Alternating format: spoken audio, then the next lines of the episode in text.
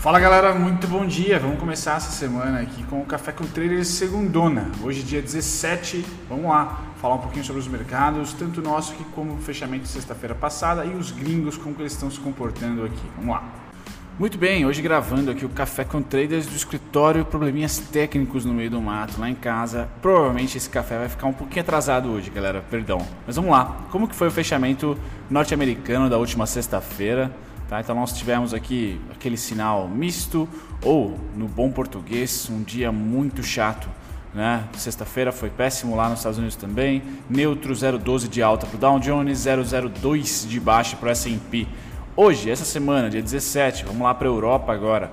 DAX e Reino Unido beijando aqui a neutralidade também. Então 0,05 de alta para DAX, 0,23 de alta para o Reino Unido. Então, compasso de espera, galera. Compasso de espera é um momento muito complexo do mercado financeiro, onde, né, vocês, acho que todo mundo aqui já, em algum momento, você que acompanha mercado financeiro, investimentos, em algum momento apareceu uma fotinha sua aí de uma casa com pelo menos a portaria dessa casa ou a parte frontal da casa tá muito bonita, muito bem pintada e lá um memezinho ou um, uma legenda dizendo mercado financeiro ou stock market, por exemplo. E do lado ou atrás dessa casa, ou a parte de continuação da casa, toda enrolada, né? toda quebrada, toda depenada a casa ali, que é a economia real, real economy, se você for gringo aí, estiver olhando também memes gringos. É mais ou menos essa a expectativa tá? que todo mundo está esperando, que todo mundo está colocando os seus investimentos em banho-maria. Tá? Então, a gente não, não aconteceu uma corrida tão forte assim para os metais, mas ela é, é, é uma maratona para os metais, como a gente pode acompanhar ouro e, e, prata, tá? Uma baita de uma dúvida em relação a quem que vai lançar a primeira moeda digital, tá? Então o Bitcoin, apesar de ter muita gente posicionando grana em Bitcoin. A gente não tem uma noção clara se algum governo vai lá e criar sua própria, por exemplo, o Banco Central americano criar sua própria moeda digital e afundar o Bitcoin por concorrência, tá? Então é, é um momento bem complicado, certo? E que agosto já era normalmente para o mercado de ações esperado um mês azia, né, por causa dos resultados. Então, nada de novo no, na parte do mercado financeiro para ações, mercado de ações, porém, de uma maneira geral, os investimentos estão empacados aí, ninguém sabe muito bem o que fazer a não ser terreno, ah, commodities, eh, metais, que não deixam de ser commodities também, tá certo? Então, não tem muito, assim, novidade, tá? As pessoas não estão tão confiantes assim fora desse mundo fora desse mundinho que a gente comentou. Tá? A expectativa aí de criptomoeda, expectativa de novo a cheque norte-americano para a população, expectativa da eleição, tá? o mês de release do segundo trimestre de 2020, tá? muitas coisinhas acontecendo no curtíssimo prazo, então o melhor é fazer uma pipoca e assistir alguns comportamentos e para curto prazo você que é um trader maravilha você a gente tenta lá aproveitar algum espasmo do mercado mas tendência tá? realmente vai ficar à espera, vai ficar esperando um pouquinho. Então a gente vê aqui que os mercados já começam a, a esfriar, sem tendência de baixa, sem tendência de alta, tá? Tirando aqui o Japão, hoje cai 0,83, tá? E depois Hong Kong sobe 0,65. Então sinais difusos que deixam um platô de agosto. Muito bem, passando para os futuros aqui, petróleo, como é que tá? 44 dólares, então tudo bem, tudo obrigado, nada demais por ali, continua lateral em 45, 43, 44, certo? Bom, passando para os metais, ouro sobe, prata sobe muito mais.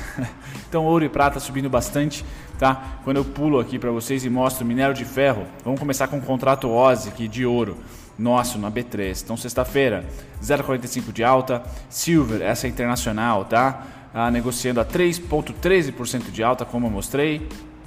Tá? E aí a gente tem o minério de ferro, o aqui, ó, com, eh, negociado a 120 dólares. Então, tudo subindo por aqui, tudo que não se pode multiplicar, tudo que não se pode é, fazer quantitative easing, muito provavelmente vai subir, tá certo? Pela demanda. Tá? Enquanto que dinheiro, se a demanda sobe, eles imprimem mais e aí fica meio que ah, num, num platô. Tá? Essa é a dinâmica, na minha opinião, de 2020 e provavelmente dos próximos anos. Tá? É, entrando num ciclo muito parecido com 2010 e 2015.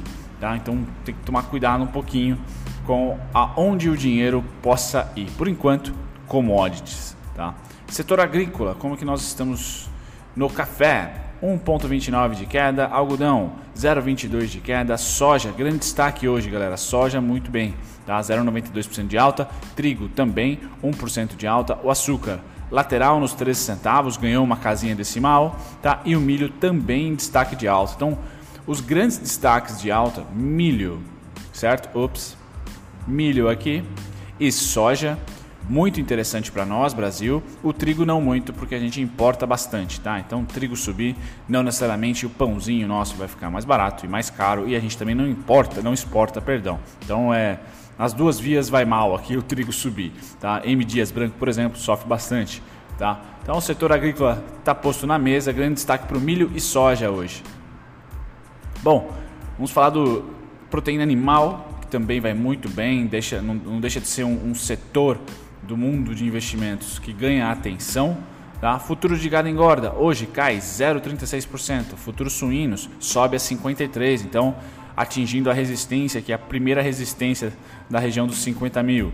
Tá? E o futuro de gado em pé subindo 0,47%. Então continua bem resiliente esse setor, não tem jeito, tá? Ah, não, não há inversão de tendência por aqui, só acumulação.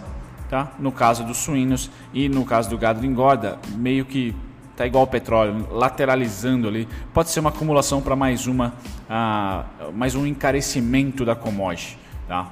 Bom, voltando para cá, a gente vai dar uma olhadinha nos contratos futuros, negociando agora, nesse exato momento. De novo, galera, não há tendência, não há, uh, vamos dizer assim, o fechamento de um dia não necessariamente vai continuar na mesma tendência do dia seguinte. Muito complexo para você que é trend follower, maio e agosto. Para você scalper ou swing trader, tá? que opera aí contra a tendência também, ou espasmos do mercado, como eu falei, tá? esses números aqui pouco importam, é mais para desenhar o viés do dia. E hoje nós temos o que? S&P caindo 0,19, futuros agora, tá? Nasdaq subindo 0,62, Dow Jones 0,23, Nikkei caindo 0,15 e DAX 0,07, ou seja, ninguém acima de 1% um, abertura bem chinfrim. Provavelmente a gente deve ter aqui às 9 horas no nosso mercado. Tá? Mesmo mercado à vista, esquerda, como mercado futuro, direita, nada de tendência por aqui. Tá? Bom, passada por essa parte, vamos dar um pulinho lá nos contratos de juros. Então aqui eu vou trazer só o resumão lá do Gringolândia. Continua compra dos juros, certo? Compra de juros, compra, compra, compra e aumento de saldo, ou seja, aumento de volume financeiro na compra tá? Quando a gente passa para o dólar, adivinha? Loucamente também lá em cima, seu saldo lá em cima. Então alguém está mentindo, tá? Principalmente no curto prazo, tá? No longo prazo eu vejo que os juros vai ganhar essa batalha e o dólar pela quantidade de impressão da moeda, tá? É difícil o dólar manter valor, tá? Muito se os Estados Unidos ainda é, é que existe uma diferença entre dólar dentro dos Estados Unidos e dólar fora dos Estados Unidos. Como ele é, é a moeda padrão de negociação, tá? Ah, existe uma demanda voraz pelo dólar internacional, vamos dizer assim, nas transações entre países não americanos, tá? E existe um, uma, uma, inundação de dólar dentro dos Estados Unidos. Então, nos Estados Unidos o dólar vale, vale muito pouco, tá? E cada vez menos, conforme o Fed imprime mais dinheiro, tem mais oferta, diminui o preço. Isso é uma lei da economia, vamos dizer, básica, tá? Só que no mundo a comercialização é em dólar, então para o Brasil falta dólar. Para Venezuela deve faltar dólar, para a Espanha deve faltar dólar, para a Alemanha deve faltar dólar, tá? Então muito complicado essa essa estrutura do dólar, onde no país origem a gente vê uma depreciação da moeda e no mundo a gente vê uma apreciação, tá? A não ser contra uh, um grande, grandes moedas como o pound, como a libra esterlina e uh, uh, o euro, tá? Aí meio que fica no flat, tá certo? Mas aqui em relação aos emergentes, o dólar sobe devido a essa fúria pela exportação, fúria de negócios internacionais. Então, quando a gente está com a balança comercial a todo vapor, principalmente por commodities, né, a necessidade, a demanda por dólar é altíssima. Então, dólar forte, juros forte, o que é bem maluco para mim, mas acontece, está acontecendo, perdão. E agora também o índice futuro forte, depois da rolagem. Tá? É loucura, galera. É isso aí. Os três principais contratos de curto prazo estão fortes. Quem que vai ficar com um patinho feio é o nosso mercado à vista. Tá? Então, é isso. Nosso mercado à vista com um patinho feio, vendas de novo dos gringos, tá? o saldo do mês ainda é positivo, mas há vendas já. Tá? Então, muito provavelmente, é, só foi um repique de alta aqui. Vamos acompanhar certinho, tá? Ah, mas ainda assim não há compras com tendência, compras com saldo gigantesco aqui. Gringos compraram semana passada mercado à vista, bem verdade, trocaram de mão ali, porém eles estão comprados em todos os contratos, todos os contratos. Então é, a pressão acaba ficando realmente para o mês de agosto não ter tendência no mercado de ações e, na minha opinião, no índice futuro também. Resultados agora para vocês, notícias, né? Então a Elbor confirma resultado ruim em 2020, deu um pause no vídeo aí se você quiser dar uma olhadinha aqui nos detalhes. Basicamente um prejuízo líquido de 20 milhões e um consumo de caixa de quase 50. Então o, grande medo da construção civil realmente é, a, é são os cancelamentos. Lembrando que a Elbor é uma incorporadora, ela não é construtora e, tá e tem como foco ali média e alta renda. Então é um resultado que assusta um pouquinho, principalmente pelo público-alvo, que é média e alta certo? Ah, ah, não diria que construção civil é o melhor dos mundos, não é, nunca foi, é bem cíclico. Porém, 2020 pode ser um ano que vai estopar por um tempo o bom ciclo da construção civil, que começou lá no começo do ano passado. Tá? Deve perdurar, ou em tese perduraria aí dois a três anos mínimo. Então seria até 2021, 2022. Tá? A Elbor então apresentou um resultado abaixo, né? E em contrapartida, a Cirela apresentou resultados ok, tá até acima um pouquinho do esperado. Certo? Então a gente vê aí que dentro do setor também tem as melhores e as piores empresas, mas as duas aqui focadas em média e alta renda, uma mandou bem, até teve um crescimento de 1,6% em relação ao segundo trimestre de 2019, tá? principalmente na margem bruta aqui. Ah, mas o grande medo, cancelamento de vendas, tá certo? E consumo de caixa, já que essas, eh, esse setor é financiamento, então demora um pouquinho para o dinheiro entrar, tá? Há todo um trâmite, ah, eu, tô, eu sei bem como funciona ultimamente, tá? Então não é um setor tão bacana assim para o curtíssimo. Vamos dar uma olhadinha no gráfico da Elbor, tá? Depois do grupamento, tá? O que eu tenho para trazer para vocês é o seguinte, tirar o, o zoom, acho que fica melhor para vocês, tá? A Elbor, ela já fez tá? um movimento aqui de chegada na sua resistência, ou muito próximo. Eu tenho resistência em 26 e 20, chegou muito próximo aqui. Tá? E também já está ou já tocou, devido à crise, tá? no seu suporte. Então, realmente, operar a Elbor eu acho muito mais legal do que esperar a Elbor uma tendência. Tá? Ou seja, fazer isso aqui. Ó. Me parece que não é o momento para uma segunda pernada de alta. Tá? É o momento para ela distribuir aqui, né? Ficar né, num lenga-lenga bem forte, porque essa região é bem, é bem equilibrada entre comprados e vendidos. Vai precisar de bons resultados aqui para que o desequilíbrio aconteça, ou seja, os comprados falem, olha, está muito barato, vou demandar mais ações, fazendo o preço subir. Tá, tá numa lateralização e deve ficar lá, na minha opinião, pelo menos para o curto prazo, ah, para o próximo trimestre, né, até o segundo semestre desse ano. Tá, entre 13,55 9 e 10 são as duas regiões preferidas que eu tenho para uh, ah, agosto e setembro, tá? Se ela vier, se ela conseguir respirar para cima nesse caso, eu vejo 13,55 como suporte, tá? E a única resistência aí fica legal, né? É 100% basicamente de, de alvo. 26 reais seria o alvo final que eu tenho para ela, tá? Mas para o curtíssimo, eu sinceramente eu aguardo uma movimentação lateral entre esses dois extremos aqui. 13,59 reais. Bacana, passada da Elbor aqui. A gente vem para os principais destaques da semana passada, tá? Os mais negociados. Oi, Via Varejo, Cogna, nada de novo no front, tá certo? Cogna batendo aí no 6,80. Hum, JBS também foi um bom destaque. Links, aqui as maiores altas. Com certeza é a Enig, né? Disclaimer feito aqui, interesse meu na Enig. E eu venho comentando com vocês então, esse setor aqui, por exemplo, da Érica, é diferente da construção civil. Ah, os dois foram amassados pela crise, porém, tá, o setor de lojas, por exemplo, é uma demanda comprimida e uma demanda fácil.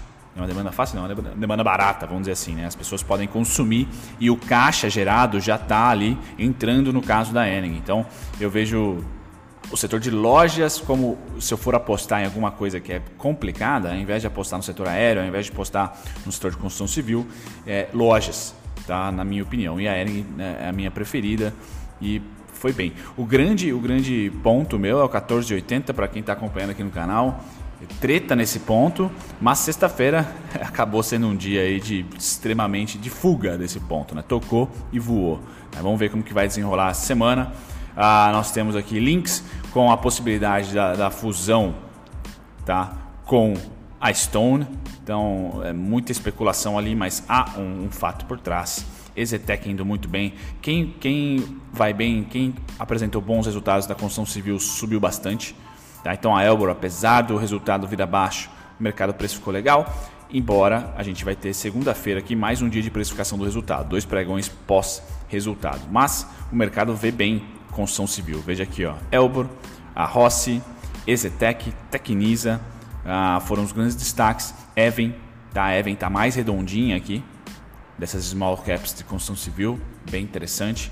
Tá? E lojas, né? Acho que lojas eu já vejo como maior upside até de tendência. Tá? Já a construção civil eu vejo que pode vir um upside, como está vendo, né? Vocês estão vendo subir aqui várias ações de construção civil, mas de repente daqui a um mês, daqui alguns dias, deve vir uma realização forte.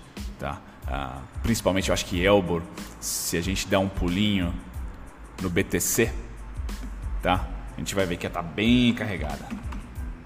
É isso aí, ó, 14, quase 15% de BTC na Elba, tá? Então, talvez ela seja a campeã atualmente. Se eu não me engano, ela é a campeã. É isso aí, ó, tá em primeiro lugar, tá? Então, muito cuidado com tendência em relação a Elbor. No curtíssimo prazo, maiores baixas, eu vou dar um destaque aqui da Betol, talvez a SLC baixa entre aspas, né? Porque subiu bem, mas ainda a SLC bem travada, né? Que coisa. Bons resultados, mas bem travada. Ah, o IBR, especulação total. É, esses são os destaques, galera. Hoje é feriado com os hermanos ali, festa de São Martinho. E depois na Indonésia também. Mas nada, nenhuma notícia gigantesca importante. Né? O mais é ter cautela, começo da semana.